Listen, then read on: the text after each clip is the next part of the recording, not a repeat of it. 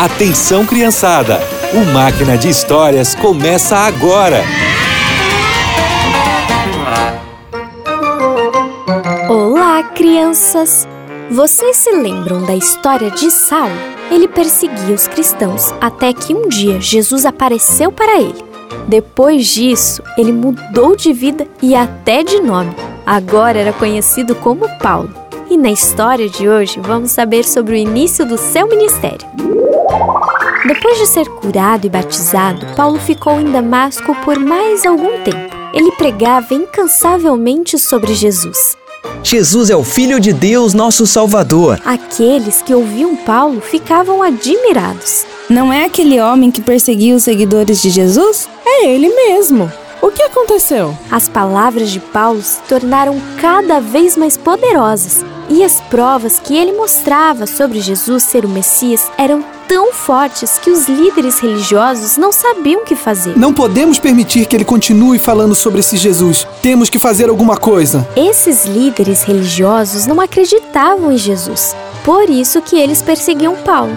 Ele, por sua vez, ficou sabendo das más intenções daqueles homens e seus novos amigos o ajudaram a fugir de Damasco e voltar para Jerusalém.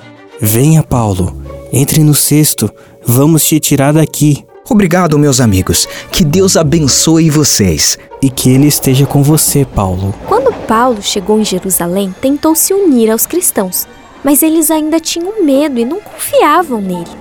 Mas Barnabé foi o primeiro a acreditar na mudança de Paulo e resolveu ajudar.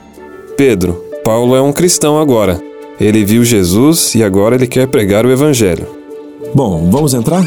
Quero que me conte tudo o que aconteceu com você, Paulo. Por dias e noites, Paulo e Pedro conversaram sobre Jesus. Com o tempo, os cristãos perceberam a mudança em Paulo e ele não parou de pregar sobre Jesus. Jesus é o nosso Salvador e ele foi enviado por Deus. Quando os velhos amigos de Paulo ficaram sabendo que ele passou a crer em Jesus, ficaram furiosos.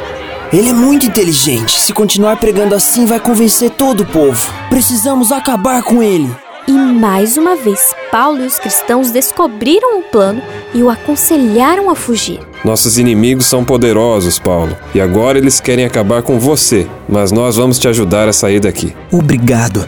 Eu posso ir para Tarso, minha terra natal.